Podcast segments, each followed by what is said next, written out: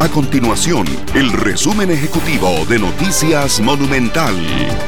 Hola, mi nombre es Alejandro Meléndez y estas son las informaciones más importantes del día en Noticias Monumental.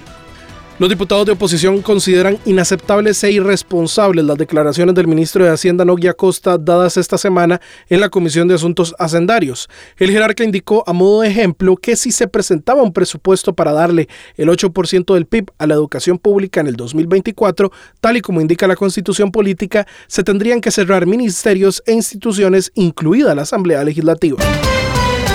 El Ministerio de Salud sugirió a las personas que presenten síntomas por un cuadro de dengue que eviten tomar medicamentos que no han sido recetados por un profesional en la salud.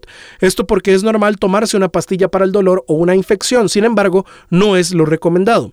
Así lo hizo saber el Ministerio de Salud en una publicación en especial para la comunidad de Cerro Cortés de Aguasarcas en San Carlos, la cual tiene una gran cantidad de personas con dengue. Justamente si usted siente náuseas, vómitos, presenta sarpullido o sufre de molestias y dolores, es mejor que consulte a un médico. Estas y otras informaciones usted las puede encontrar en nuestro sitio web www.monumental.co.cr. Nuestro compromiso es mantener a Costa Rica informada. Esto fue el resumen ejecutivo de Noticias Monumental.